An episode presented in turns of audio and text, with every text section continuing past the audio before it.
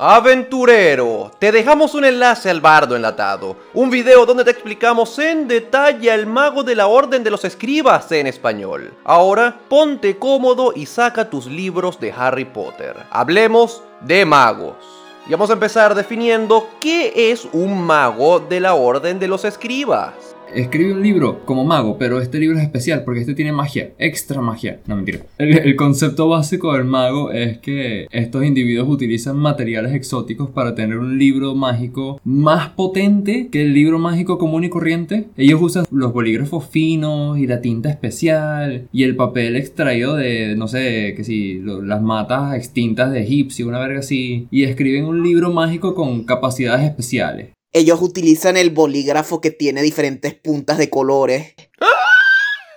Cuéntanos, Luis, ¿cómo flexea la escritura este mago? Este tipo viene, escribe un fanfic bien sabroso en el libro, pero es un fanfic tan, tan, pero tan nefasto que el libro le da asco y toma vida.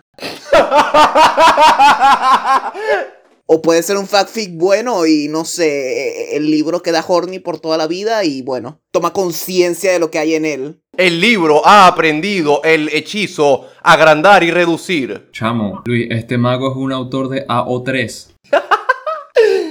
Antes de que sigamos desvirtuando el concepto de este mago, ¿qué es un mago de la Orden de los Escribas? Si los magos son los comelibros en Dungeons and Dragons, los magos escribanos son el depredador apex de los ñoños come libros. En el mundo de Dungeons and Dragons es bien sabido que los magos están obsesionados con sus libros. Así que este mago es como un mago, pero más mago. Es como un mago al cuadrado. Si los magos fueran una hamburguesa de queso, el mago escribano sería como una hamburguesa de queso con queso extra. Y cabe destacar que los magos escribanos de hecho pueden hacer que su libro cobre vida y sea su waifu, como dijo Luis. Y con lo obsesionados que están con los libros, no me extrañaría que su libro de conjuros parlante sea, de hecho, el único amigo que tienen. Víctor, no puedo creer que has pasado por encima la oportunidad de decir, y estos magos son bien que.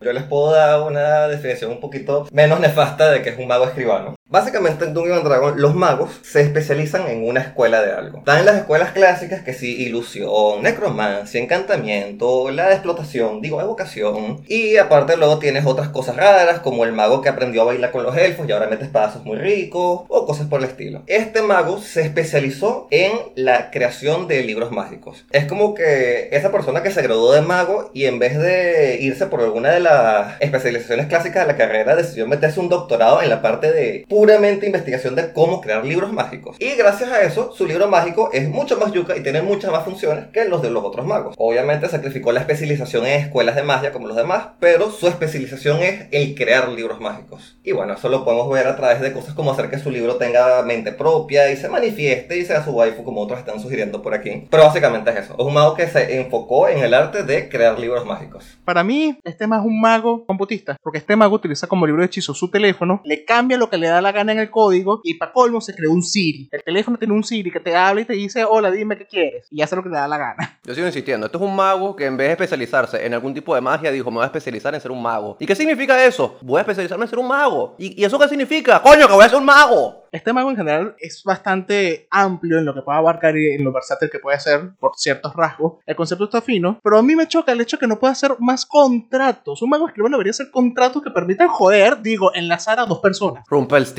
Exacto. Este es el pan en la universidad que venía con el libro transcribido a mano porque no podía pagar el libro. Desde el punto de vista conceptual, para mí, este mago es eso. Un mago más mago. Ahora vamos a ver qué rol mecánico diríamos que tendría un mago del orden de los escribas en un grupo de aventureros a nivel mecánico. Y voy a comenzar esta vez yo. Y voy a decir que el rol de este mago a nivel mecánico es ser un mago. Esta subclase, literal, lo único que hace es hacer que tu mago haga sus cosas de mago mejor. No sé qué mierda haga tu mago, pero con esta subclase lo haces mejor. Mecánicamente hablando, esto también es un mago más mago. Y sí, esta clase es como vendría siendo el paladín de la gloria, el pícaro de filo mental, pero este es el mago que tiene mago escrito en la frente y tatuado en el pecho, que tú piensas en un mago y, y se te viene este tipo en la cabeza. La definición de mago aparece la foto de este tipo en el diccionario. ¿Qué es lo que debería ser un mago? Mantenerse un poquito atrás, hacer daño, ser de utilidad, con su gran variedad de conjuros y con esto de que le puedes cambiar el tipo de daño a tu conjuro, o que puedes hacer rituales más rápido, o que puedes lanzar conjuros desde distintos lugares, desde el fantasma que invoca de tu libro, haces eso, pues hacer lo que hace un mago, pero mejor. Yo estoy de acuerdo con Luis en todo lo que dijo, menos en que el pícaro del filo mental es el pícaro de, de libro. El pícaro de libro es el pícaro asesino o el pícaro ladrón. A nivel mecánico, tanto Víctor como Luis como que dieron el punto. Esto no es un mago que es mejor que un mago, esto es simplemente un caster genérico. Si tu parte necesita a alguien que sea un usuario de magia genérico y pueda cubrir todos los aspectos, esta es su clase, cuadra perfecta. Este no va a ser el mejor mago de soporte, tampoco va a ser el mejor de daño, porque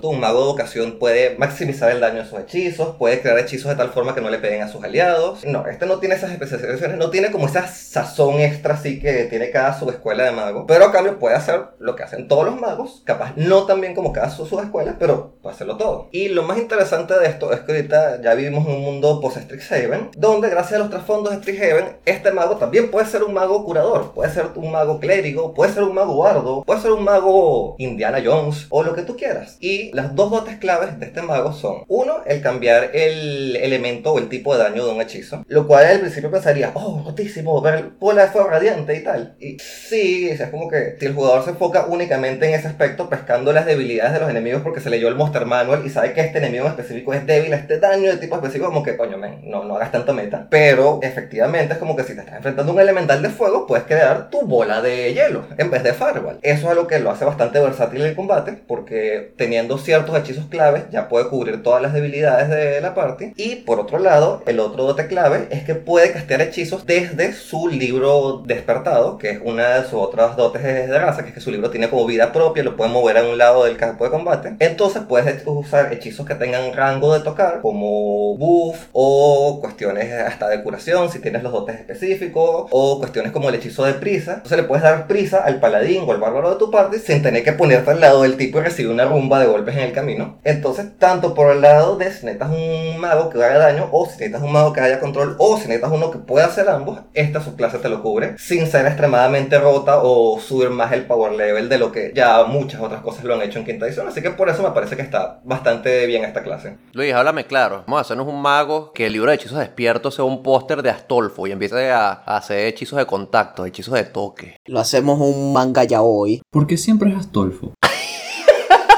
Si no sabes de lo que estamos hablando, aventurero, revisa los videos de Strixhaven. Ahí explicamos por qué Astolfo es la mejor opción para hacer hechizos de toque. Y, y- y antes, y antes de continuar, yo quiero, yo quiero hacer una- un repaso momentáneo por la historia de Ares de 20, por nuestra evolución, porque antes Alejandro miraba un rasgo que le cambiara de color o de tipo a un conjuro y se volvía loco. Y yo veía un mago, me volvía loco. Y ahora, a Alejandro, los rasgos que cambian de tipo no le importan y a mí, después de Strixhaven, tengo daño psicológico, así que tampoco me importa, no me importa nada. Veamos la razón. Empezamos con Tasha, que era un escalón hacia arriba en términos de poder general de lo que había en el sistema. Y de repente salieron como cuatro libros que dijeron, jaja, equilibrio, balance, magia estable. ¿Qué es eso, chamo? No, aquí no. Y bueno, nos fuimos para el cielo. Pero eso que dice Juan es completamente cierto, porque cuando empezamos a leer el Tasha, yo lo primero que hice fue leer el mago Blazinger, porque me encanta esa clase. Y cuando leí el dote de ahora puedes usar tu extra ataque y usar un ataque y un truco, y a mí me dio un infarto, porque como que, ¡ah! Le dieron el dote de nivel 15 del Dish Knight al Blazinger a nivel 6, ¡qué roto! Y ya ha pasado que sí, casi un año desde ese momento, y en ese año salió Feywild, salió Fishban, salió Strixhaven, más una Arcana, más ahora Dios, que cuántas desastres han salido, es como que,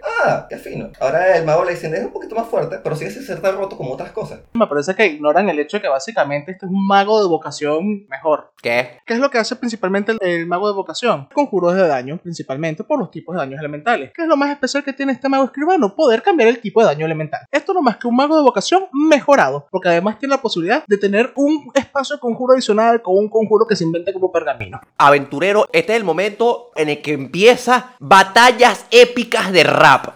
Alejandro versus Steven. ¿Quién es el mejor mago de evocación? Y yo vengo a defender el mago evocación con dos cosas muy simples, Steven. Empoderar evocación y esculpir hechizos. Puedes, primero, aumentar el daño de tus evocaciones y segundo, hacerlas de que no le peguen a tus oponentes. Que no le peguen a tus aliados. O sea, este dote del escribano de cambiar el tipo de daño de sus hechizos a otro hechizo que ya conozco. Entonces, si tienes un mago de evocación, ya tienes los tipos de daño que te hacen falta. No tienes que estarle cambiando los daños, simplemente puedes hacerlo de forma que no mates a tus aliados o que peguen más duro. O sea, entiendo tu punto, pero decir que es mejor que la evocación es como tirarlo un poquito. Para mí es estrictamente mejor porque lo que no tiene el mago de vocación que tiene este mago es lo de la versatilidad de daño. Eso ya por regla es mejor en general. También añadir lo de la supervivencia, que este mago para sobrevivir, digamos que tiene más herramientas con su último dote de que viene, te hacen daño letal y tú dices, no, se borra un conjuro de tu libro y no, no me dio porque, jaja. Bueno, pero eso ya es un rasgo de nivel 14. Eso ya, ya, ya eso es muy, muy arriba. No es algo intrínsecamente mecánico, pero es algo que va a pasar con este mago, quieras o no, en todas las partidas. Cualquier jugador que tenga este mago va a querer buscar conjuros hasta debajo de las rocas, porque los necesita. ¿Tú, ¿Tú creías que la gente tenía libros o, o listas de conjuros largas? Este mago necesita tener lista de conjuro larga para poder hacer justamente sus hechizos en los pergaminos, el conjuro adicional para el día, o para justamente poder tener los daños elementales accesibles para la versatilidad y también justamente para ese rasgo de nivel 14, justamente para que tengas suficientes conjuros lo que puedas recurrir y desechar. Lo que dice Steven, no sé si sea verdad o si sea mentira, pero independientemente de si es verdad o es mentira, solamente aporta más a mi punto. Esto es un mago más mago. Eh, Steven tiene razón, este mago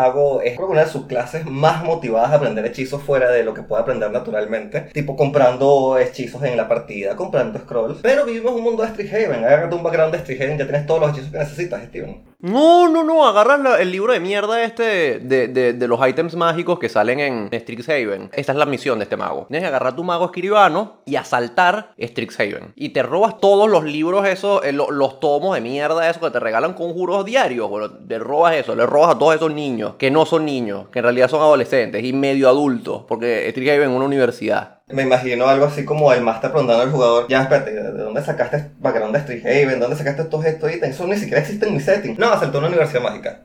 ¿Cómo jugarías a un mago de la Orden de los Escribas? Con un ejemplo bien interesante y bien chingón. Mi primer ejemplo, como nunca puede faltar, es una waifu. De Gran Blue Fantasy, seguro. Obviamente, yo me preocuparía para los quienes esta es su principal waifu porque es mayor de edad, pero el tamaño no ayuda. ¿Qué? Pero lo especial de ella es que justamente su concepto principal es- es que es escritora de fanfictions. Ay, Dios mío. Y su escritura es tan poderosa que lo que escribe, o realmente dibuja porque es mangaka, sale del libro y ataca por ella. Y de hecho, su principal habilidad, que se repite en todas sus versiones, se llama facsimil, que le permite copiar habilidades de otros personajes, que es perfectamente el rasgo que tiene este mago para crear pergaminos con cualquier conjuro. Marico, me imaginé randommente a un mago escribano que, que no es la, la personaje rara de Gran Blue Fantasy de Steven, sino que es un mago escribano, mago, gordo, sudoroso, otaku, que dibuja una loli y sale la loli del libro de como una loca a saltarle encima a lo malo y caerlo a coñazo. Ares de 20 mejorando los conceptos. Sí, mejorando. Creo que tenemos que cuidar un poquito la definición de esa palabra. A diferencia de los otros videos, no voy a entrar en detalle de cómo podemos replicar los rasgos. Lo especial es eso. Este personaje escribe, lanza invocaciones del libro y copia conjuros de otro. Ya. Si necesitas otro ejemplo, un poquito menos whip, te tengo a Rudy de la zona tiza. Este personaje cuya pluma mágica que tiene este mago la haces que sea la tiza mágica de Rudy. Y que básicamente tu libro de conjuros sea una pizarra que llevas contigo todo el tiempo. Y la mente despertada o mente manifiesta que tiene tu libro, que es básicamente el Siri que mencioné al principio de este video, es nada más y nada menos que tu amiguito azul que siempre viene y te jode la paciencia de la serie. Básicamente tú te dibujas la mente propia que va a tener tu pizarrón de ahora en adelante. Y como todo lo que dibujaba Rudy cobraba vida, dibujas una bola de fuego y felicidades, ya lanzaste el conjuro. Me gusta eso porque puedes jugar mucho con la estética de los conjuros y haces que cuando lanzas una bola de fuego, que la bola de fuego sea daño de fuego y sea una bola de fuego, pero se vea como un montón de polvo de tiza anaranjada con rojo. O si usas el conjuro invocar espíritu dracónico, el conjuro del Fistban, dibujas un dragón de tiza así feo y sale un dragón feo de tiza dibujado como un muñequito de palito en dos dimensiones que se voltea, no lo ves ya, pero, pero eso es lo que ataca a tus enemigos. Y todas esas cosas tienen como que la estética de estar dibujado en tiza feo. Un ejemplo final, este ya es más un concepto original. Como dije, para mí el escribano realmente es un programador. Tú te agarras tu teléfono móvil y la versatilidad de tipo de daño lo que viene siendo es que copias el código de un conjuro en el conjuro que quieres lanzar. Y por eso le estás pudiendo cambiar el daño. Y literalmente la mente manifiesta es Siri. Primero voy a hacer el ejemplo de LOL que no puede faltar y luego voy a decir mi ejemplo original. Mi ejemplo de LOL es bastante chistoso porque hay que flexear un poco sobre todo, mm, pero nada más la raza. Tú vas a hacer un tabaxi. ¿Por qué no me sorprende? No, no, no, pero no es por lo que tú crees. La, la próxima oración de Luis después de tu personaje es un tabaxi va a ser es un monje. No, no, no, no. Puede ser un tabaxi o cualquier otra raza que fue polimorfiada en un gato y que mantuvo sus habilidades mágicas. Y ahora eres mascota de un mago. Pero ese mago desapareció y te dejó su libro. Y, y su libro mágico con personalidad ahora andan también buscando a su amo y se pregunta en dónde está. Ahora eres Yumi, un gato que tiene a su libro con ansiedad, que busca a su amo, que lanza rayitos de colores, cura a la gente, que tienes que agarrar algunos dotes para eso, con conjuros como paso brumoso, puerta dimensional, misil mágico, puedes emular muy fácilmente las habilidades de la gatita esta, ralentizando a los enemigos, eh, lanzándole rayitos y siendo adorable. Yo nunca he sido experto en LOL ni nada por el estilo, pero acabo de buscar a este personaje en Google y es un puto gato. O sea, no, no es como que es una Nekomimi, no, es un puto gato. Me encanta, lo amo. Este es el mejor ejemplo de LOL que he visto hasta ahora. Es un puto gato sobre una revista. Entonces vas allí montado sobre tu proyección mental, sobre tu libro, o te ayudas con mano mágica y bueno, flotas. Mano, este es como el concepto God tier de, de Dungeons and Dragons, el concepto de personaje del meme, que es que eres un mago, pero eres un pan y te transportas a ti mismo con mano mágica. Bueno, eso es esto, eres un puto gato que te transporta a sí mismo con tu libro de conjuro. Es perfecto. Primero, mano mágica no tiene la fuerza para levantarte. Pero no se preocupen, tienes un hechizo de nivel 1, si no me equivoco, que se llama el disco flotador de Tenser. Que puede aguantar casi hasta, no sé, media tonelada de peso. Y puedes levitarlo en la dirección que tú quieras. Entonces ahí tienes tu libro. Y lo mejor es que puedes montar a toda la parte encima de tu vaina. Bueno, no pueden porque no caben, pero ustedes me entienden. Eh, no, no, si toda tu party son panes, sí. Pero, pero yo no sé si mano mágica puede levantar o no puede levantar un, un fucking gato o un fucking pan. Pero si yo llego a mi mesa, a mi Dungeon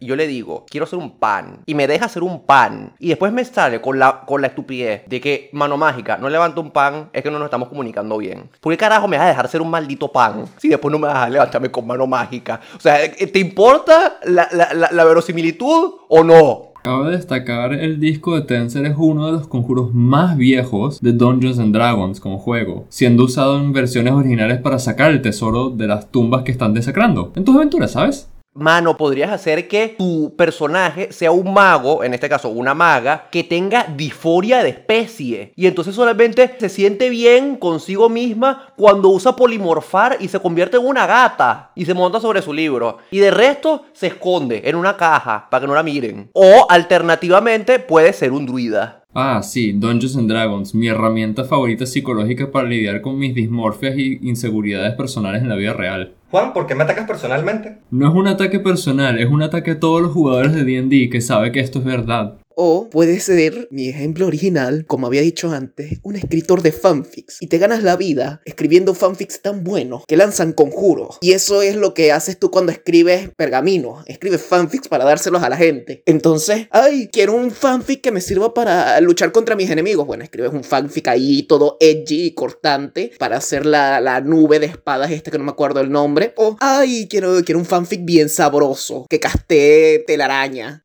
What? No, no entiendo por qué eso es sabroso, pero no quiero saberlo. Lo único que, lo único que me llega, ay no, ya entendí, qué horribles son.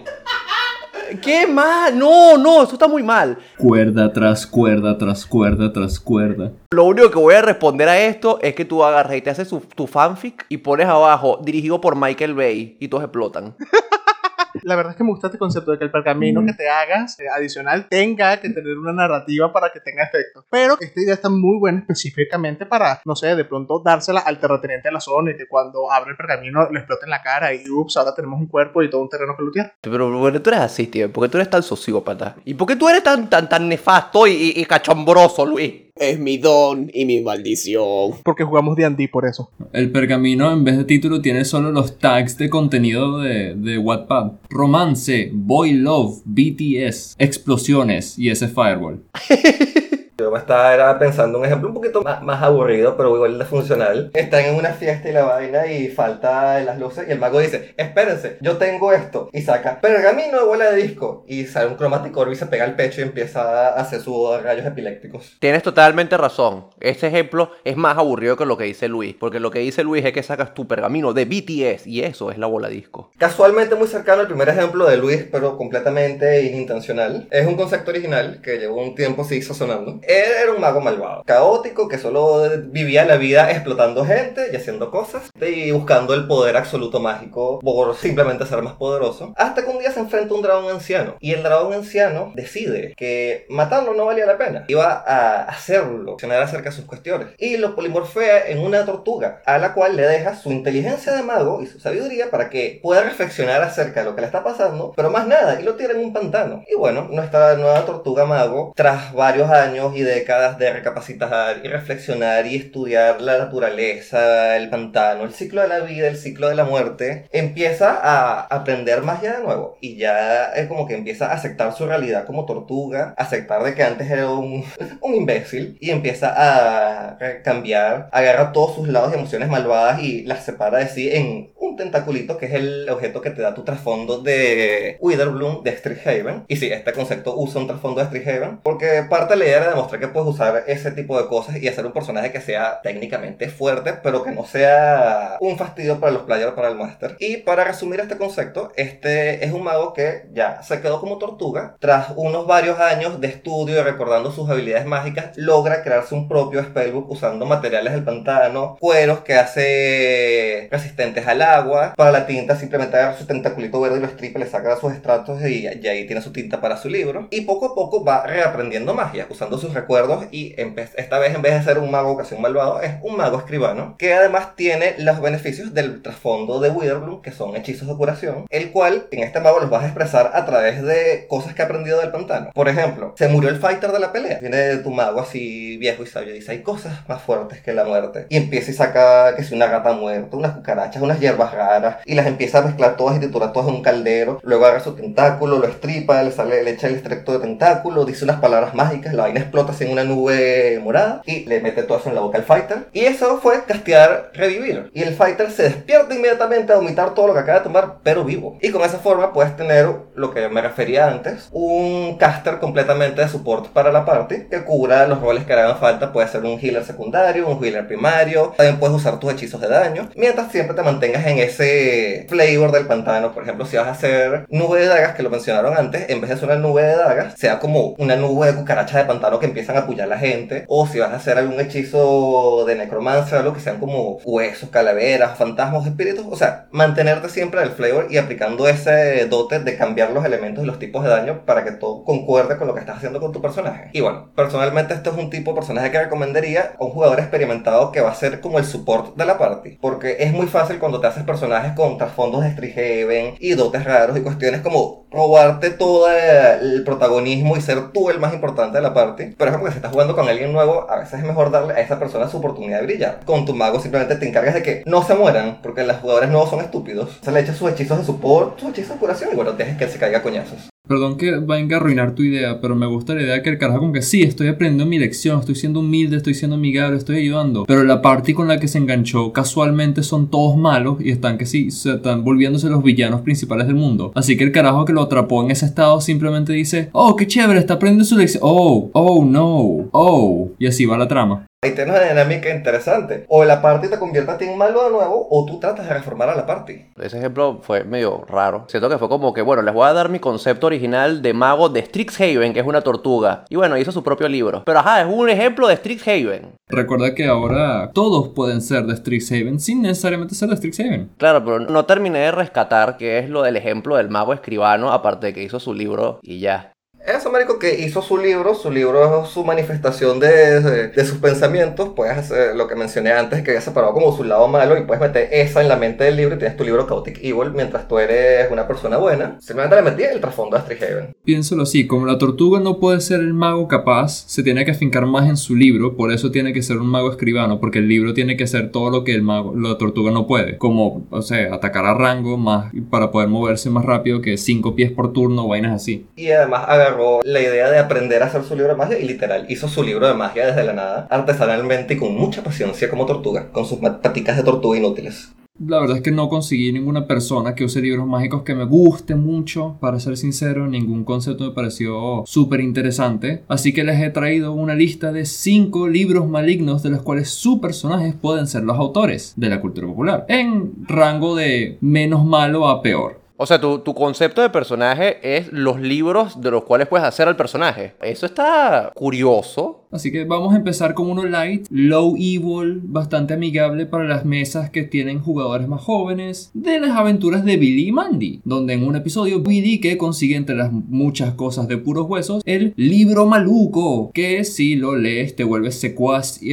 eterno de un nombre derivativo de Lovecraft que era fácilmente de negar en corte que era una copia de Lovecraft. No importa. El libro se llama libro maluco, en inglés sería The Bad Book, que era un chiste legalmente distintivo del Necronomicon, pero en el estilo de comedia de Billy Mandy. Para, ¿sabes? Esos jugadores que quieres traer a la mesa, pero son como muy jóvenes para tirarles el mitos de Cthulhu así en la cara, eh, creo que sería divertido. También, tomando un ejemplo de la vida real, si quieres jugar un mago un poquito más científico, Stan, que puede ser el autor de los diarios de Marie Curie, siendo la científica responsable por haber descubierto la radiación y sus efectos sobre el cuerpo humano, y cuyos cuadernos, aún hasta este día, son todavía muy radiactivos para tratar, sin que, no sé, te dé que si super cáncer o algo por el estilo. Todos sus daños son daño veneno. Exacto, este mago se especializaría en tener conjuros de efectos duraderos, daños radiantes, porque yo creo que la radiación se puede medio traducir a fuego o radiante, Sí, radiante o necrótico. y tendrías muchos conjuros de veneno y esas cosas. Necrótico, daño necrótico también. Bueno, básicamente cualquier daño que no sea frío o rayo. También, siguiente libro, el libro del Babadook, que es una referencia a una película que me imagino que ninguno de ustedes ha visto, donde si lees el libro, el monstruo, el Babadook, te va a invadir tu casa y comerte a lo más seguro. Este sería un mago que se especializa en invocaciones, y cuando vayas a utilizar el libro espectral mágico, es que estás invocando al mismísimo Babadook para que te ayude a lanzar conjuros. Después, estamos ya yéndonos a un poquito del lado más maligno de estos libros, el diario de Tom Riddle, un libro cuyas copias tú has dejado en las bibliotecas de múltiples escuelas mágicas para que un montón de niñas bulliadas solas se sientan que tengo un enemigo y mientras que lentamente les robas sus almas. Ese es el diario que sale en las películas de Harry Potter, ¿no? Efectivamente, el libro después se revela ser el libro mismísimo escrito por eh, Voldemort mismo, solo que tus copias que están dejando no revelan eso y simplemente les robas el alma a un montón de estudiantes abandonados o algo por el estilo. Como tú quieras. Después, Ahora sí estamos entrando a lo profundo de la maldad. Para el que quiera jugar un mago un poco más artístico, capaz un poeta, puede ser el que escribe la obra de teatro El Rey Amarillo, un libro cuyo autor, eh, bueno, siendo totalmente sincero, se mata por los horrores que ha transcrito sobre la página y obviamente cualquier persona que lea ese libro después muere una terrible muerte. Tú puedes ser o el autor o una de las personas que lo ha conseguido. El libro carga puras energías malignas y tú las estás utilizando a tu favor, solo para que eventualmente te consuma y te mate. Ahora, este libro tú dirás, pero eso es perfecto para un brujo, no un mago. Y tienes total razón, pero lo puedes usar como una eh, segunda vida, tal que después de que tu mago inevitablemente muera porque o fue muy débil para sobrevivir el encuentro o sus propios inventos lo mataron, puedes usar la justificación de que el rey amarillo quiere que repartas más copias de su obra y te reviva como un brujo del tomo. Esto eh, totalmente idea original, nunca ha pasado antes en ninguna de mis mesas, nunca, nunca, nunca, para nada. De hecho, yo te tengo una contrapropuesta, Juan. Tú dices agarrar y crearte un mago escribano y que se muera y cuando y, y que revive y se convierte en un brujo con el pacto del tomo, ¿no? Evidentemente sería un, un brujo del insondable. Mira nuestro video sobre el brujo del insondable, aventurero, que es el único brujo de Cthulhu. Este, aunque en este caso sería de Hastur, pero Ah, la cosa es que el rey amarillo es menos tentáculo y más te manda a matar porque te destruye psicológicamente. Sí, ese sí cuadra con el brujo del antiguo. Pero bueno, en fin, la contraoferta que te hago es que tú comiences la partida siendo el brujo del tomo y viene un NPC, te mata, se queda con tu libro y ese NPC es un mago y tú te conviertes en el NPC. Ok, eso también puede funcionar bastante bien para el concepto del libro del rey amarillo. Me gusta, burda. Esa sería una forma interesante de como, oh, quiero jugar otro personaje, pero me gusta lo que he construido hasta ahora. Si no, también pudiese ser un brujo del pacto del no muerto. De, también, de hecho. A todas estas queda un ejemplo más. El libro más maligno, oscuro, terrible, irredimible que he podido conseguir en mis búsquedas eh, por toda la internet. Los cuentos de Mama Blanca. Un fanfic furro. Peor, el libro más maligno que pude conseguir, que de verdad hasta en la vida real es una verga totalmente irredimible y me da asco solo pensarlo. La matemática Es- de Baldor. No, es Facebook, el peor libro. Un mago que con varios conjuros invasivos de lectura mental te va robando todos tus secretos al solo estar cerca de él. Tú solo tienes que decir, oh mira, qué lindo libro tienes ahí, está bien si escribo mi nombre y él como que sí, sí, mientras que te mete en tu mente y te roba todos tus secretos e información personal para, no sé, dárselo a otras personas para que te puedan vender mejores productos médicos falsos o algo por el estilo, no sé. También algo sobre este mago tiende a repartir un aura de odio e ignorancia por todos lados que personalmente lo hace un jugador medio desagradable, pero hey, quién sabe, podrías tener una buena campaña de villanos con este personaje. Y tu mago evidentemente va a ser un Lizard Folk porque es Mark Zuckerberg y es un reptiliano. No, no, no, no. Cuando invocas al libro para que él lance conjuros por ti, ese es Mark Zuckerberg. Tú eres un huevoncito ahí que solo está desarrollando el libro por él. Ahorita no me acuerdo el nombre del hechizo, pero sé que hay hechizos de Duke of Dragon de nivel relativamente bajo que son para enviar mensajes a otras personas. Entonces tu mago de Facebook lo que hace es que hace esos scrolls de hechizo, esos pergaminos de hechizo de mandar mensajes y se los da gratis a las personas a cambio de acceso a su mente y información privada. Más bien, con los rasgos adicionales y invocaciones adicionales que le dieron el brujo en tallas, mezclar este mago escribano con un brujo del tomo podría generar el Facebook perfecto para robar toda la información personal y almas de tus enemigos que quieras. Me encanta como que el barrido de distintos libros que has hecho. Porque puedes, puedes enfocarlo a, donde tú quieras. Y te invito a ti, aventurero, a poner en los comentarios qué tipo de mago harías con cada uno de los libros que, que propuso Juan. Puedes hacerte a, a la misma Marie Curie con un montón de conjuros de daño radiante, de daño de fuego, daño veneno, necrótico, qué sé yo. Puedes hacerte al mago este con el libro de Hastur del Rey Amarillo con un montón de conjuros de para volver loca a la gente. O te puedes hacer el mago de Facebook con un montón de conjuros de adivinación. Y, y- y me gustó porque cada uno de los ejemplos como que cae dentro de una escuela de mago distinta, conjuros de evocación, conjuros de encantamiento, conjuros de adivinación, que demuestra un poco lo versátil que es este mago con respecto a las otras subclases, que las otras subclases tienen que inclinarse, no necesariamente, pero es preferible inclinarse hacia cierta escuela. En cambio, este puede ser la escuela que tú quieras. Exacto. Este se va a basar más en la temática que tú quieras jugar, tanto en la temática que te pida la subclase. Y eso me parece un punto a favor de esta subclase, que la, la gente puede agarrar y decir, ah, esto es un mago de mierda, es demasiado genérico, es un mago que es un mago. Pero en la simpleza del mago hay mucha libertad de poder abordarlo como tú quieras. Es un mago que es un mago, pero no está limitado por un concepto de, ah, un mago ilusionista, tiene que hacer cosas ilusiones. No, este es el mago que tú quieras, este es como el mago Barbie, puede ser lo que tú quieras. Aunque yo quisiera decir que hay un hechizo en particular que a mí me encanta, que siento que debe ser como requisito del mago escribano, o siento que se lo deberían regalar al mago escribano por ser mago escribano, que es runas explosivas. Porque el concepto de runas explosivas es que o que, eh, escribes una runa que explota cuando la activan, o escribes un hechizo a través de runas en una superficie. Y puedes hacer que ese hechizo se active cuando tú quieras, bajo un detonante, ya sea que alguien se le acerque o que tú digas una palabra. Y siento que este mago, con todo lo que tiene de escribir hechizos, crear pergaminos y tal, ese hechizo le quedaría demasiado bien. Y puedes hacer demasiadas cosas divertidas con la parte y con eso. No, pero para mí estaría demasiado pe. Ya el mago de por sí lo aprende. Pero regalárselo así. mm, Aventurero, esta semana voy a hacer como hice la semana pasada, con el mago Bladesinger, y voy a presentarte mi concepto para el mago escribano en el bardo enlatado. Te dejamos el enlace del video para que veas cómo intento hacer a Light Yagami de Death Note en Dungeons and Dragons usando este arquetipo. Y bueno, intentando, siendo la palabra clave, intentando hacer algo lo suficientemente parecido. Y por fin, después de un un año terminamos de analizar todas las subclases del Tasha. Así que no tengo idea de qué vamos a sacar en el siguiente capítulo de la Masterclass. Pero independientemente de que sea, te aseguro que tendrás una avalancha de inspiración e ideas nuevas para aplicarlas a tu partida. No olvides checar toda la lista que tenemos explorando el montón de arquetipos del Tasha para que nadie pueda ser más innovador y nefasto que tú en tu mesa. Nos vemos en el siguiente video.